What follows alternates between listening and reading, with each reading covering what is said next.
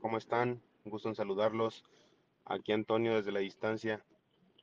Bueno, hoy les quiero hablar de algo muy bonito, algo que resultó el primer experimento en El Salvador, con instituir una zona que trabajara con Bitcoin de manera cotidiana en, su, día a día, ¿no? En, su operación de los comercios y de su compraventa de artículos. Estoy hablando de lo que llaman Bitcoin Beach. Bitcoin Beach es una región en El Zonte. Em, esta región es una zona de playa en El Salvador, que es un proyecto que empezó a mediados de 2019, o sea, ya tiene eh, dos años aproximadamente que, surgió todo este tema de Bitcoin Beach. Lo que dicen o lo que cuentan los, los que apoyan a este proyecto es que actualmente en El Zonte, el 90% de los hogares o de las casas o de la gente interactúan con criptomonedas de manera regular, es decir, usan diario Bitcoin para algo, ¿vale? Em, este lugar del Zonte era muy conocido por ser un lugar de surf, o sea, era un lugar donde los, los extranjeros amantes del surf iban a, a, pues, a surfear, ¿no? Las playas de este lugar son de arena volcánica negra, eh, con unas olas impresionantemente grandes eh, y un lugar pues que resulta muy interesante para, para que esta gente practique ese deporte. Eh, su, tiene varias playas, ¿no? El Zonte. Una de las más populares es la, la Punta, así le llaman, que pues puedes llegar a tener eh, algunas olas de tres metros y medio, que para los surfistas, pues bueno, te genera muchas eh, opciones para, para, practicar el surf. Eh, alguien que llegó aquí a esta playa en la punta hace ya 17 años, fue lo que leí yo en el artículo que lo investigué, fue Michael Peterson. Michael Peterson fue un cuate eh, que es de California, que llegó eh, a esa playa con toda su familia cuando tenía 30 años, ahora tiene 47, y le pareció un lugar espectacular y un lugar turístico, y pues le, pareció un lugar interesante para ir a, a, a vivir. Eh, y estuvo ahí con su esposa y sus hijos viviendo durante cierto tiempo él empezó a, financiar pequeños proyectos de, de desarrollo con, su dinero y con iglesias locales y, y ONGs locales para intentar eh, pues mejorar las condiciones de vida ahí con, los, con la gente local. Eh, este cuate Peterson conoció un donante, el cual es un donante anónimo. Este donante pues les dio lana para sus objetivos de las ONGs con la intención de que creara una mini economía basada en Bitcoin. Eh, no, no, no, conoce nada de la, la, identidad de este cuate, posiblemente es hasta el mismo Satoshi, veto a saber, ¿no? Pero a mediados de 2019, o sea, hace un par de años, Peterson ya tenía un plan muy claro para generar una economía basada en Bitcoin en el Zonte. Eh, primero intentaron convencer a algunos adultos mayores para recibir Bitcoin, pero batallaron mucho con la gente adulta. Entonces, este, como no aceptaban el tema de la tecnología y Bitcoin, lo que decidieron hacer fue, eh, pues, con, con, jóvenes, buscar aceptar eh, recoger basura eh, con, un pago en Bitcoin, basura en la playa que, había. Eh, y ahí fue donde hubo un coordinador del proyecto local que se llama Jorge Valenzuela, que, mm, también estuvo colaborando eh, con ellos y que también fue el primero que convenció a una tienda en la ciudad para aceptar Bitcoin. Que esta fue la primera tienda en El Salvador y obviamente en esta playa en recibir Bitcoin como forma de pago. Eh, con la pandemia, em, pues se aceleró em, este proyecto de, Bitcoin. Y, y, bueno, la verdad es que poco a poco han ido popularizando un tema en diferentes comercios locales, eh, de tal manera que ya se usa en, en la playa este, Sonte, eh, pues el, el monedo, las monedas de Bitcoin de manera regular. Em, y el Sonte, una característica que tiene es que no tiene bancos, o sea, no hay sucursales de banco. Como es una playa pequeña, medio paradisíaca, no hay bancos, pero sí hay tiendas. Entonces, em, entonces, lo curioso de ahí es que conforme fue avanzando este proyecto, eh, una empresa que se llama Atena, que se especializa en hacer cajeros de Bitcoin, que hace un cajero de Bitcoin, pues te puede dar dólares si tú registras ahí tus Bitcoins, te los da en cash, o incluso puede hacer transacciones con dólar Bitcoin, ¿vale? Es uno de los dos cajeros que hay en El Salvador. Y, y una de las preguntas dentro de Playa Bitcoin es pues qué tanto se ha adaptado la gente a manejar Bitcoin sabiendo que tiene fluctuaciones muy grandes, pero que también tiene beneficios muy grandes por ser una moneda mundial, la cual ya su poder de capitalización supera al de muchas monedas a nivel internacional y por lo tanto es una excelente forma de, tener una opción de pagos para gente de todo el mundo. Eh, y pues resulta que pues tomando estos aspectos que les acabo de decir, pues ya hay gente que, usa Bitcoin para pues hacer tratamientos eh, de salud, tratamientos dentales, o sea, gente de esta playa eh, hace ese tipo de cosas. Y, recordemos que es una playa muy pequeña, o sea, es una playa donde viven 500 familias, o sea, no había ni sucursales de banco. Pero bueno, ya incluso estas personas que viven aquí ya han dado su comentario, sus opiniones sobre sus vivencias usando Bitcoin, ¿no? Hay casos donde dicen que ya han eh, vivido los, los, las mieles de los mercados de Bull Run, en donde pues el mercado se ha ido a las nubes y tenían ellos pues cierta cantidad de satoshis y pues gracias a que se fue a las nubes, pues compraron eh, pues electrodomésticos y cosas así, porque pues de repente tenían el doble de dinero, ¿no?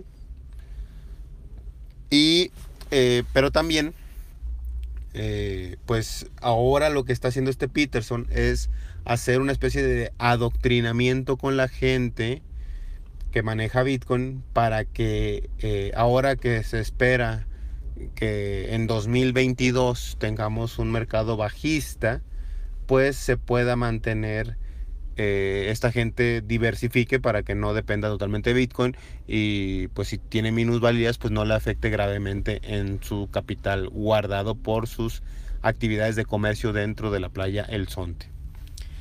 Em, también es importante mencionar que eh, alguien que está liderando esto con, con, Peterson es una fundación que se llama Hop House, así se llama la fundación, eh, que comparten un edificio con, con Strike. ¿Quién es Strike? Strike es una startup con sede en Chicago que es justamente una de las empresas asesoras de Bukele eh, y que han estado trabajando con el gobierno del Salvador para el lanzamiento de la ley Bitcoin a nivel nacional y que de alguna manera usaron eh, la playa El Sonte como el conejillo de Indias para poder eh, este, ver si podía ser aplicable a, un lugar mucho más grande, que en este caso es El, Salvador. Y la verdad pues es que les ha funcionado bien, eh, en, en, El Sonte funciona bien y pues ahora se están enfrentando con mucho rechazo de ciertas personas en El, en el Salvador eh, porque no quieren recibir Bitcoin, a pesar de que no es una obligación usar Bitcoin. Eh, Bitcoin es opcional para toda persona en El Salvador o, cualquier negocio recibirlo. Y tienen como beneficio de que ya tienen ellos una, una wallet generada por el gobierno de El Salvador, esa wallet te permite recibir Bitcoin. Ellos hacen una referencia entre recibir y aceptar, ¿no? Aceptar es una cosa y recibir es otra. Aceptar un negocio puede decir yo acepto Bitcoin, pero en ese mismo instante estoy recibiendo dólares. Entonces, acepto Bitcoin, recibo dólares, es como cuando lo hace la referencia Bukele a, a, una, a un negocio que le pagan con tarjeta de crédito, de una tarjeta europea o de débito, lo que sea, y esa persona que viene del extranjero, él, su banco le está pagando, cobrando en euros, pero él está pagando en dólares. Entonces al comerciante le vale madre cuál es el tipo de cambio euro-dólar. El único que recibe son los dólares que cobró, que estaban en su anuncio, si vendía comida, ¿no? Si vendía unas, este, un, un, un, pastel, ¿no? Si vendía un pastel y ese pastel valía 12 dólares, pues ese establecimiento va a recibir 12 dólares sin importar que haya aceptado Bitcoin para recibir esos 12 dólares. Entonces, recibe satoshis, eh, perdón, acepta satoshis, recibe dólares. Y bueno chicos, esto es la historia de Playa Bitcoin, que es una realidad de hace dos años, que ya se extiende a El Salvador y parece ser que esto pues ya tiene pintas de irse a otros lados. Ya empezaron a hablar nuestros hermanos de Paraguay diciendo, diciendo que ellos también querían lanzar su late, Bitcoin, quién sabe si eso sea realidad. Pero bueno, yo siento que va a ser un efecto dominó y pronto vamos a empezar a tener otros países que se van a animar. Espero que tengan un excelente día. Hasta luego.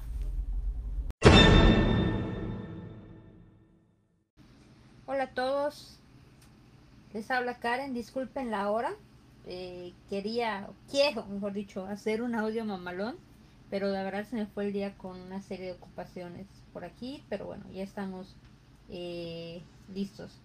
El audio del día de hoy que les quería hacer, o que les quiero hacer y les voy a hacer, es precisamente sobre las liquidaciones, la caída de precio tan abrupta que tuvimos con Bitcoin y en general con el criptomercado. O sea, se cayó Ether, se cayó este por ahí hasta las monedas de Axie Infinity, AXS y SLP, o sea, todo se cayó, casi todo se cayó. Bueno, eh, si recordarán ustedes, en los últimos días ha habido mucha expectativa respecto a la entrada en vigor de la ley Bitcoin que entró en vigor el día de hoy. Muchas personas pensaban que como hoy entraba en vigor la ley Bitcoin, pues el día de hoy el precio se iba a ir a las nubes, ¿no? Pero tenemos que tener en cuenta muchas cosas cuando hablamos de, los mercados, ya sea de valores o de criptomonedas, de las bolsas o de criptomonedas. Es que los, los mercados eh, son un sistema, diría, diría Kino, de descubrimiento de precios. Y muchas veces estos precios se anticipan o el mercado se dice descuenta situaciones que sabemos que van a pasar. Por ejemplo, el Bitcoin no subió hoy, pero sí subió cuando Nayib Bukele, un lunes o martes, no recuerdo bien el día, anunció que iba a lanzar, eh, que iba, que iba eh, a proponer la ley Bitcoin en El Salvador y inclusive el día que creo que la aprobaron o que ya empezó a, ser más real el hecho de que se iban a aprobar, hubo una pequeña subida en las criptomonedas. Entonces, como eso ya era un hecho, vamos a llamarlo así, pues el mercado ya lo había descontado, o sea, ya lo tenía por contabilizado, ya lo tenía por tomado en cuenta. Por eso, aunque las expectativas seguían subiendo y el precio seguía subiendo, porque híjoles, mañana van a aprobar la ley Bitcoin y la, van a aprobar y va a subir. Obviamente cuando el hecho ocurre, pues muchos venden, muchos, eh, muchas ballenas, traders y demás, ¿qué pasa? Toman ganancias, porque el mercado como ya descontó ese hecho y ya subió todo lo que tenía que subir, ya la ley ya se aprobó, ya todo, ya, pues deciden tomar ganancias y venden. Pero ¿qué pasa? ¿Qué es lo que agrava la situación? que en el criptomercado se opera muy apalancado. Eh, no me voy a hablar mucho en qué es una operación apalancada, simplemente les voy a decir que una operación apalancada tiene un precio de liquidación, es como un stop loss forzoso. Cuando nosotros operamos en criptomonedas en el mercado spot, así se le llama, eh, pues tú puedes comprar hoy Bitcoin a 45 mil y se puede ir a 30 mil, se puede ir a 20 mil y no pasa nada, salvo que tú quieras liquidar la posición porque no te gusta ver que estás perdiendo. Pero si tú te apalancas, es decir, eh, inviertes o le pides a tu broker prestado más capital del que estás invirtiendo y te apalancas, por ejemplo, por dos. O sea que de lo que tú pongas, el broker va a poner otro tanto igual. Vamos, a ejemplificarlo de esa forma sencilla. O por tres, o por cuatro, o por cinco, por diez, por quince, por veinte. Mientras más te apalanques, pues el broker que te va a prestar dinero de gratis, pues no. Te va a poner un precio de liquidación. Quiere decir que de ese precio no puede bajar el mercado. Entonces, muchos traders, pues confiando a lo mejor que esto iba a seguir subiendo, pues apalancaron bastante. Y eh, supongamos que ellos compraron en 50 mil, vamos a decir, y se apalancan por 10, esperando que suba a 60 mil, eh, sube 10 mil dólares por 10, ganarían 100 mil dólares, contado que hubieran eh, invertido un Bitcoin. Es un ejemplo sencillo. Pero en vez de irse al mercado hacia arriba, el mercado se va hacia abajo. Se va a 45 mil. Supongamos que como tenía un apalancamiento muy grande, pues en 45 mil está el precio de liquidación. Y con el precio de liquidación, cuando el precio toca los 45 mil, la posición se cierra y se pierde todo lo que se había metido en esa posición. ¿Cómo se cierra? Pues se vende. ¿Y qué pasa cuando se empiezan a cerrar y cerrar varias posiciones y los traders siguen tomando ganancias y la gente se sigue espantando? Pues empiezan a vender, a vender, a vender, a vender. ¿Y qué pasa con el precio? Pues sigue cayendo, cayendo, cayendo y cayendo. Es un efecto bola de nieve. Pero afortunadamente se acordarán ustedes que el precio cuando se cayó a 30 mil y quería subir y bajaba y subía y bajaba, se acordarán que nunca pasaba de los 42 mil, 42 mil 500 dólares. Bueno, pues ahí encontró soporte el mercado. Vimos una mecha enorme que se fue hasta los 42 mil 500 dólares y ¡pum! Rebotó hacia arriba. Eso quiere decir que de 42.500 dólares probablemente el precio ya no va a bajar y eso va a ser todo lo que vamos a ver que caiga el precio. Eso es muy importante porque nos permite determinar cuáles son los niveles de soporte que tiene el mercado. Entonces, pues este caso en el que la gente compró la noticia, compró el rumor y vendió la noticia, se le llama sell the news. Se vendieron, se vendió la noticia, va. Entonces, esto es muy interesante porque así bien no es algo que podamos nosotros pronosticar. Muchas veces sucede en el mercado cuando hay acontecimientos que el mercado ya descuenta y cuando suceden, pues la gente vende la, vende en la noticia, venden el acontecimiento, vende la noticia. O sea, cuando se da a conocer es demasiado tarde, es cuando ya los traders ya están cobrando sus ganancias. Y pues bueno, básicamente eso fue lo que pasó el día de hoy. Esto eh, pues tenemos que tener en mente que toda corrección en el mercado siempre es buena, siempre es sana, siempre es positiva, porque permite que siga subiendo. Se refresca el mercado y pues sí, este sigue subiendo. Entonces no olvidemos que pues hasta ahora al parecer seguimos en un ciclo alcista y pues es muy probable que Bitcoin alcance nuevos máximos históricos. Ya lo veremos en los próximos días y semanas.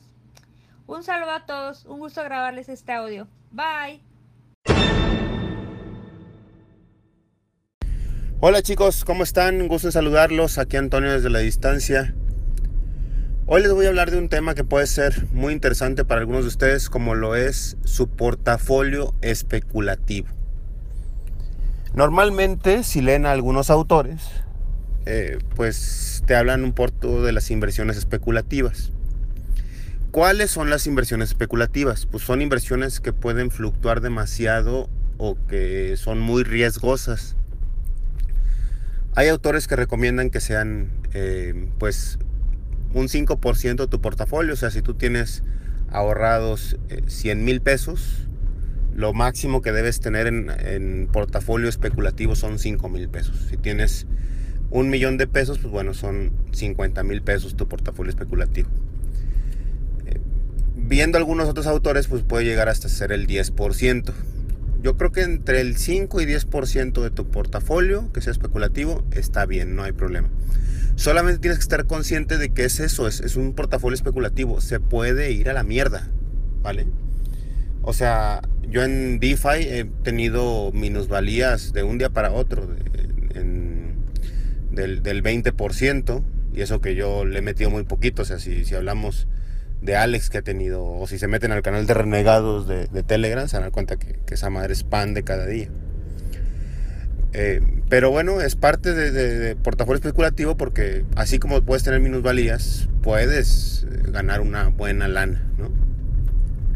Entonces, mi recomendación es no le metan más del 10% de su portafolio. Eso es lo primero. Que hay que tener mucha conciencia. O sea, no van a llegar y decir, ah, tenía.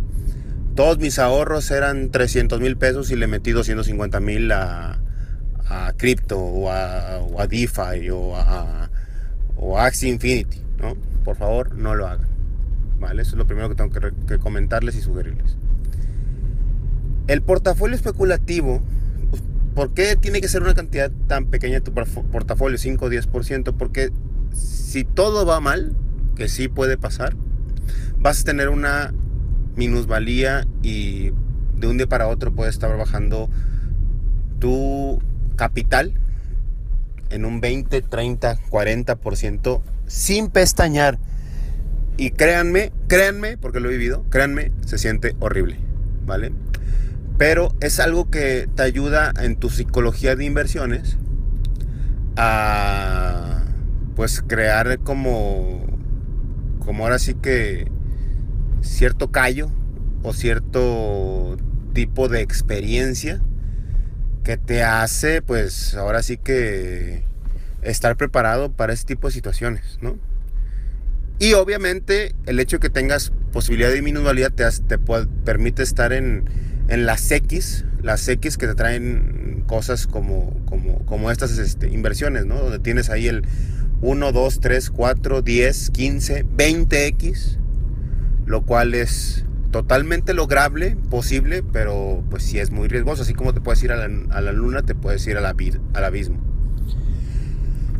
Entonces, eh, sí vale la pena tener un portafolio especulativo en tu, en tu cartera sí vale la pena que sea un porcentaje adecuado para que puedas dormir tranquilo. O sea, es esa cantidad de lana que le metes que dices, ¿sabes qué? Mientras, mientras yo pueda dormir tranquilo, no pasa nada, ¿no?